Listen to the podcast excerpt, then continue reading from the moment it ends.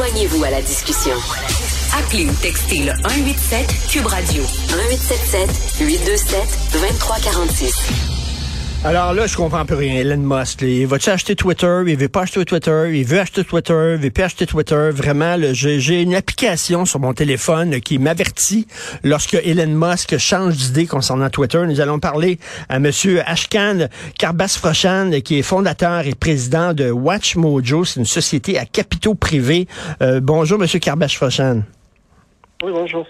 Alors, euh, bon, là, pourquoi il arrête pas de changer d'idée comme ça, Monsieur Musk?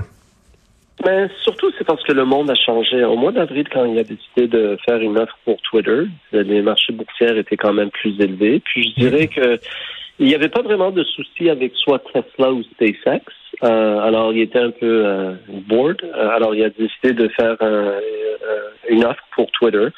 Ce qui s'est passé entre-temps, c'est clairement que les marchés ont chuté. Euh, puis surtout, il y a quelques défis avec Tesla et SpaceX. C'est pas comme si ces deux organisations vont avoir des problèmes à long terme.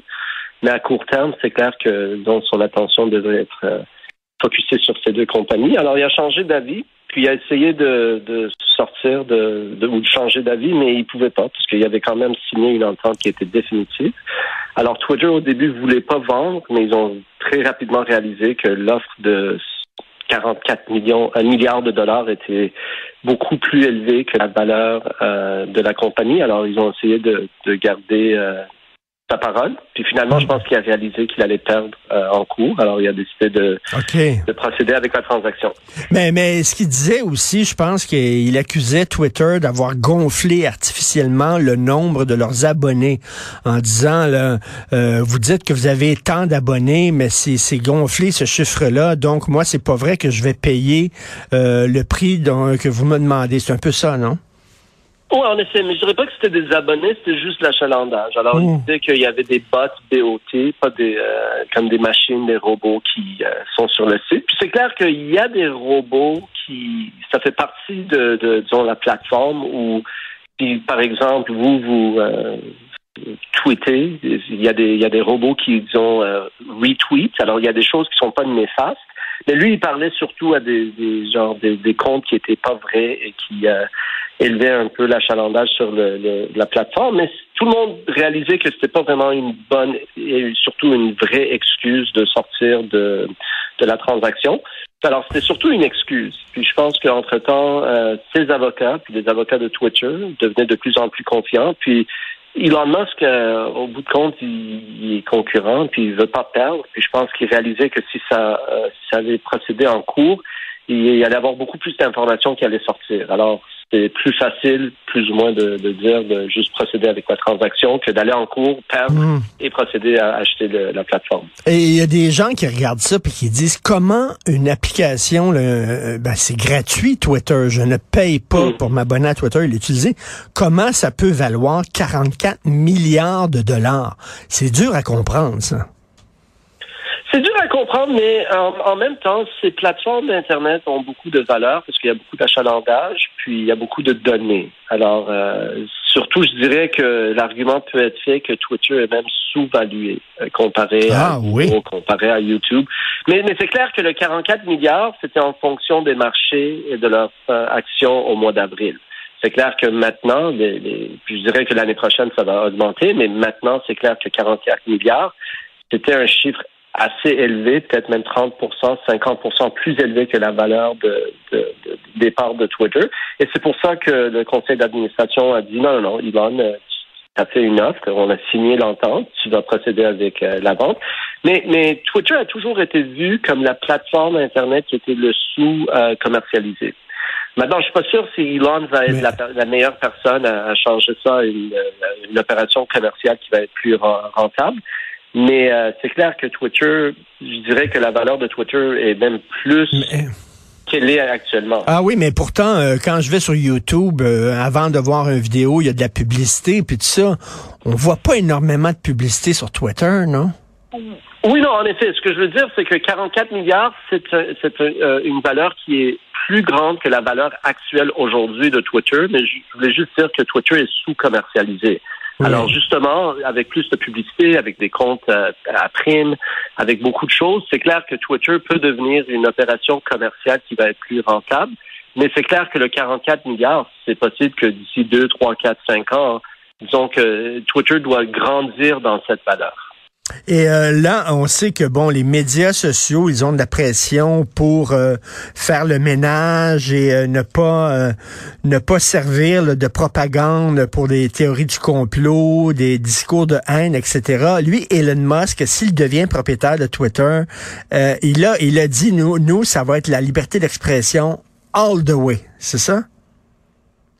Plus ou moins. Elon, c'est parti d'un groupe, euh, disons, qui sont très euh, libertarian, alors ils sont très idéalistes comme moi. Mais, mais je dirais que surtout, Elon a beaucoup d'idées, mais je pense qu'une fois qu'il va avoir Twitter, il va réaliser que, disons, euh, la théorie et le monde actuel sont hmm. deux choses très différentes. Alors, c'est clair que dire, ah, anything goes, Wild hmm. Wild West, laissez faire, c'est bien beau de le dire, mais c'est un peu la même chose avec euh, la radio il y a 30 ans, la télévision il y a 50 ans. Je veux dire, c'est il y a quand même des limites à ce qu'il va pouvoir faire. Et moi, je dirais qu'il va toujours voir ça un peu comme un jouet, mais éventuellement, il, va trouver ça pas mal plate. Parce qu'il va réaliser que c'était plus c'est plus facile d'être un utilisateur sur, sur Twitter qui peut faire ce qu'il veut mais une fois qu'il est propriétaire, il va réaliser qu'il y a beaucoup plus de responsabilités et des limites hmm. à ce qu'il peut faire. Euh, Alors, je pense pas qu'il va le vendre, mais je veux dire, il va trouver ça un peu... Euh, il, va, se retrouver un peu menotté à ce qu'il peut faire euh, du jour au jour. Ben, j'aime bien l'expression que vous avez utilisée, M. Monsieur Karbash-Frochan, en, disant c'est un jouet. Hein. On a l'impression qu'Elon Musk, c'est comme un enfant avec beaucoup, beaucoup d'argent qui s'achète des trains électriques et qui, après avoir joué avec son train pendant un mois, se tanne s'ennuie. Mhm. C'est un peu ça, hein? Non, c'est en effet ça. Mais je dirais, c'est la même chose. Il a acheté Tesla. C'est pas comme s'il était le fondateur de Tesla, mais c'est clair que c'est lui qui a grandi la valeur, etc. Mais c'est la même chose avec. Euh, puis il n'est pas le seul. Il y a euh, Jeff Bezos d'Amazon, il a acheté Washington Post. Euh, jadis, il y avait William Randolph Hearst qui était propriétaire des médias. Monsieur Pelado, je veux dire, c'est mhm. on, on, est toujours attiré à la média, aux médias. Puis Twitter, c'est toujours un bijou que plusieurs personnes voulaient, mais il n'y avait pas plusieurs, il y avait pas plusieurs personnes qui pouvaient l'acheter. Alors Elon Musk, c'était un peu l'exception. C'est un peu comme un, propriétaire surprenant, mais euh, en même temps, c'était pas si surprenant que ça, parce qu'il n'y avait pas de grand monde qui pouvait euh, signer ce genre de chèque pour la plateforme. Euh, moi, je suis fasciné par le personnage d'Elon Musk. Vous, vous êtes fondateur, président de WatchMojo. C'est une société à capitaux privés. Vous le voyez comment, Elon Musk? Est-ce que c'est un génie? Est-ce que c'est un fou? Est-ce que c'est... Euh, c'est quel personnage fascinant? Euh, je dirais eux, all of the above. Euh, D'abord, WatchMojo, c'est une compagnie de médias. On gère un des plus grands chaînes sur YouTube, justement. Mais mais euh, en, tout cas, également, on fait des investissements ailleurs. Okay. Mais je dirais que Elon Musk, écoutez, Elon Musk, c'est c'est des, des génies, comme on dit, de mad science. C'est des personnes quand même qui ont des idées un peu bizarres.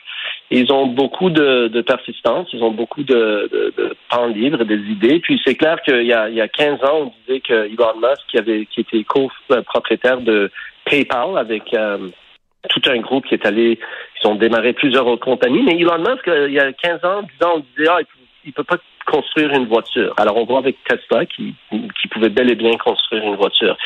Plus récemment, on disait qu'il ah, peut pas créer, bâtir des fusées. Puis on peut voir avec SpaceX que non, il peut bâtir des fusées. il est en train de changer un peu, euh, disons, le landscape de tout ce qui est l'exploration spatiale. Et maintenant, c'est la même chose. Je dirais que Twitter, c'est un défi un peu plus facile comparé à Tesla et SpaceX. Euh, mais c'est juste le, chapitre le plus récent de son histoire. Et moi, je suis pas certain s'il va être tout le monde aime le média, alors je pense qu'il va être, qu'il va, qu'il, est attiré par ça. Mais comme je dis, c'est un hmm. défi un peu plus plat que Tesla. Mais est-ce que Twitter c'est encore euh, aussi hot que c'était? Moi, mes enfants, j'ai un fils de 14 ans, puis il dit papa, Twitter, c'est plus ça, c'est plus ça là. C'est, euh, c'est sur TikTok, c'est sur euh, Snapchat, Twitter, c'est pour les vieux. Vous en pensez quoi? Est-ce qu'il y a encore une vie pour Twitter? Non, il y a une vie pour Twitter, mais justement, comme vous l'avez dit, je pense que c'est pas nécessairement les jeunes qui immédiatement vont aller sur Twitter, mais tout ce qui est euh, tout ce qui est, comme on dit, la de disintermediation. Alors, le fait que quelqu'un peut communiquer directement avec euh, le monde, euh, l'univers, ça, il y a beaucoup de pouvoir. Alors, on voit les vedettes qui, hmm. justement, même des compagnies de médias, essentiellement, c'est la distribution devient instantanée et directe. Il y a beaucoup de pouvoir là-dessus. Puis, je pense que c'est ça c'est pour cette raison pourquoi il y a beaucoup de personnes qui disent que Twitter est sous-valué. Je ne parle pas de euh, dans le contexte du 44 milliards, mais juste du potentiel. Le fait que n'importe quelle personne, n'importe quelle organisation peut communiquer avec euh, des, milliards de personnes, c'est quoi la valeur de ça? Ben, la valeur, c'est comme on dit, it's priceless. Il n'y a, pas vraiment une, hmm. valeur monétaire qu'on peut placer sur le fait que je peux communiquer avec euh, plus ou moins euh, n'importe qui. Mais c'est clair que les plus jeunes, ouais, ils vont aller sur TikTok, ils vont aller sur YouTube, ils vont aller sur même Netflix, ils vont aller sur ailleurs. Mais, mais pour, euh, pour des milliards de personnes, pour des centaines de milliers d'organisations, Twitter a une valeur qui est incomparable. Il n'y a, a, rien ah qui peut toucher ça. Euh, et je pense que c'est ça qui a attiré Elon. Et en terminant, là, vous parliez d'Elon Musk, euh, le, Hyperloop, son moyen de transport euh, euh, révolutionnaire qui nous permettrait, par exemple, de faire Montréal-Toronto, je sais pas, moi, en trois quarts d'heure, quelque chose comme ça. Est-ce que c'est fini ou ça continue sur le Hyperloop? Non, OK. Spécifiquement, Hyperloop, je peux pas faire un commentaire, mais je dirais que cette technologie ne va pas nulle part. Je veux dire, it's not gone away. Ça va exister, puis ça va être une des façons dont on va se transporter à l'avenir. Euh, le défi, c'est un peu, euh, même avec SpaceX, c'est clair que SpaceX est un leader, mais il y a d'autres compagnies qui font l'exploration l'exploration spatiale qui vont être des leaders également. Alors, je dirais que si on veut euh, placer un pari sur la technologie de Hyperloop, je dirais que c'est un bon pari, mais je veux dire, si c'est spécifiquement Hyperloop, écoutez, avec Tesla, avec SpaceX et maintenant avec Twitter, Elon a beaucoup de projets. Alors, on va voir si le hmm. fait qu'il va mettre de, l'emphase de son focus sur Twitter, si ça va nuire à Hyperloop. Mais je veux dire, euh, la, la, transportation à l'avenir va pas vraiment ressembler à la transportation actuelle. Ben, merci beaucoup. C'était très intéressant, Monsieur Ashkan Karbas-Frochan, fondateur, président de Watch Mojo. Merci. Bonne journée. Merci à vous. Bonjour.